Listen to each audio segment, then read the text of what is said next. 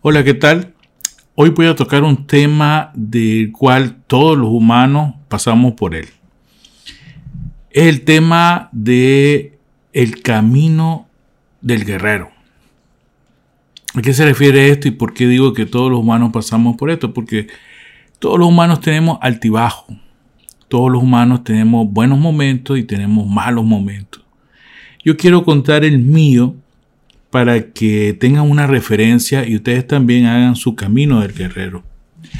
Esto lo podemos iniciar de una manera fácil, haciendo un dibujo, graficando, eh, si puedes tener lo más cerca de tu memoria, cuando iniciaste a trabajar, cuáles fueron en su momento eh, ese inicio, tu trayectoria, ¿Y cómo te sentiste en esa trayectoria? Vamos a poner de referencia un punto de ascendencia y descendencia cuando te fue mal en la empresa, cuando te corrieron, cuando la pasaste mal.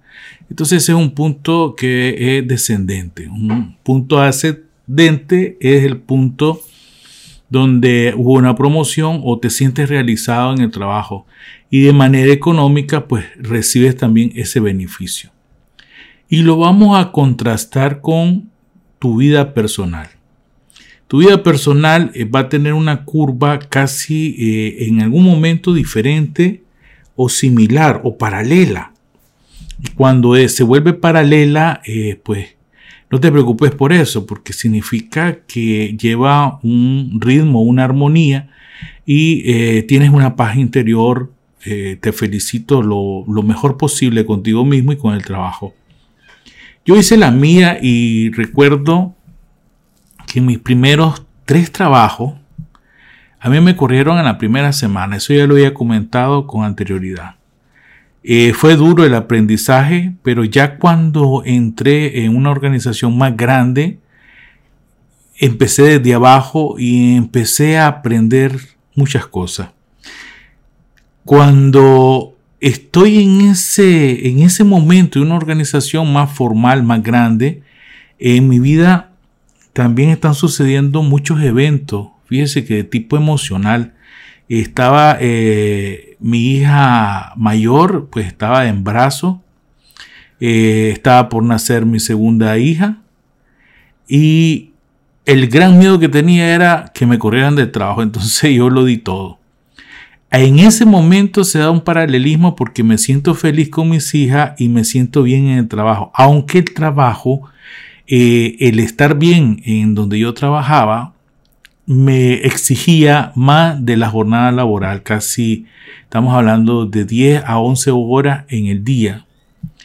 Y yo pues con mucho gusto entregaba mi tiempo porque de verdad mi vida emocional en ese momento estaba bien con mis hijas. Yo añoraba ir a, terminar e ir a ver a mis hijas, pero también tenía el miedo de perder el trabajo por, un, por algo mal hecho y, pasarla mal ya con dos hijas. Sin casa propia, les cuento. Eh, por ende, ahí el temple de uno eh, se vuelve más fuerte es donde aprendes a hacer un balance emocional con lo que sucede en el trabajo y lo que sucede en tu vida. Y a veces las prioridades no las podés particionar, o sea, eh, es decir, sí a la profesión, sí a mi vida emocional personal. Desgraciadamente, eh, y estoy claro de esto, porque lo he consultado con expertos, con psicólogos y psiquiatras, difícilmente yo pueda tener o dividirme en dos personas diferentes. Se tiene que fusionar la persona y tiene que haber un equilibrio con lo que estás viviendo y con lo que estás sintiendo.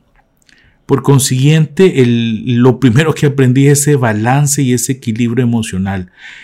Por dentro a veces quería llorar, pero por fuera eh, el trabajo no me permitía mostrar una debilidad porque sería víctima fácil de la gente que quería mi puesto.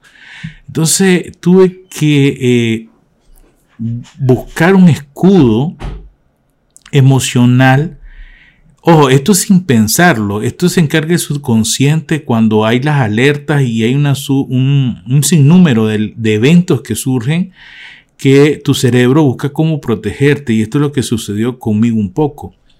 Eh, esto no es planificado, el empezar a poner barreras dentro de la profesión que eh, no lleguen a afectarte en la gestión y en las tareas. Sí hay un impacto, no lo, no lo puedo negar, pero tenés que manejarlo muy bien.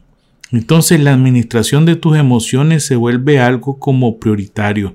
Tenés que conocerte mucho para poder manejar esto. Eh, después de lograr una buena estabilidad profesional, pues sucede uno de mis bajones grandes y este es parte del camino del guerrero. No siempre te va a ir bien.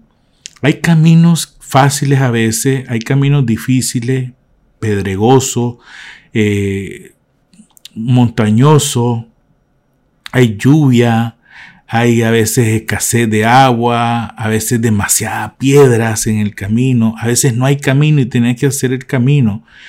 Y ahí donde tu fortaleza mental es la que te va a ayudar mucho a salir adelante.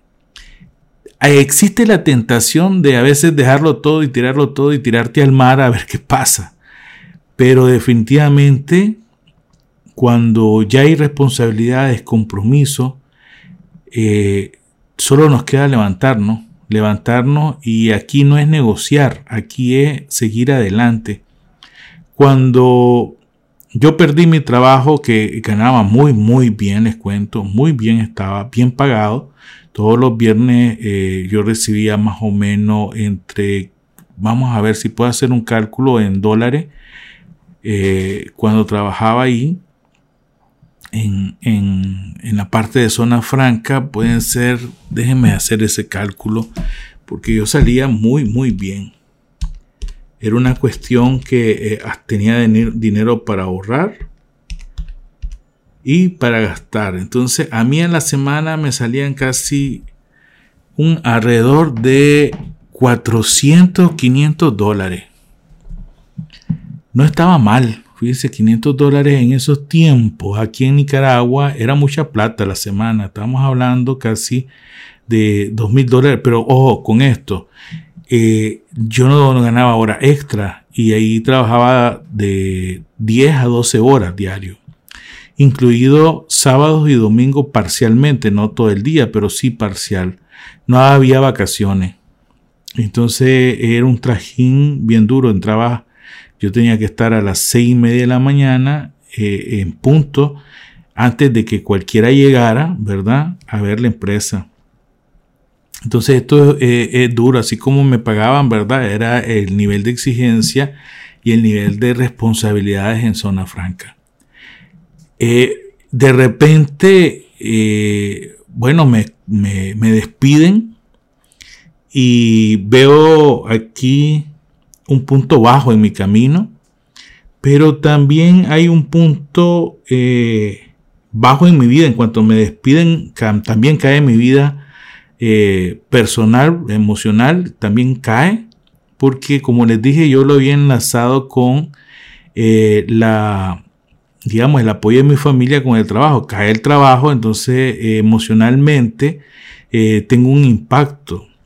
Pero gracias a Dios, de cuestión de tres días, volví a engancharme en otro trabajo muy diferente el que realizaba, era con un ONG en la, en la área de mercadeo. Gracias a Dios, con anterioridad, de manera eh, formal, había trabajado en Nimex, una empresa nicaragüense de exportaciones e importaciones eh, de capital extranjero y ahí empezamos a, a entender un poco sobre el mercado eh, los precios y cómo se manejan. Y pues para mí, a mí me encantó.